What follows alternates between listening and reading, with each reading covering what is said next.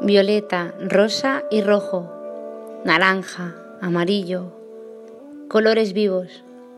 Si fuera un país, ¿sabes cuál sería? Sí, la India. Pulseras, flores, especias, henna, baile, belleza, rituales. La televisión muestra la boda de una pareja intercultural.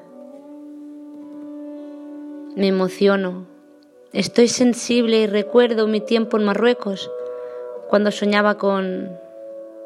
Sí, una boda de tres días, con trajes, té, leche y dátiles.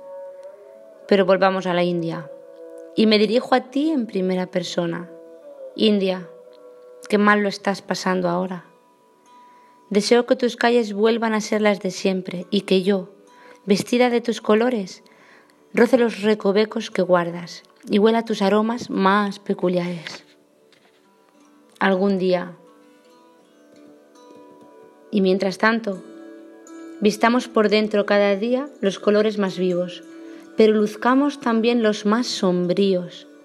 Solo así veremos una vida advaita, donde todo es uno donde somos todo y nada a la vez.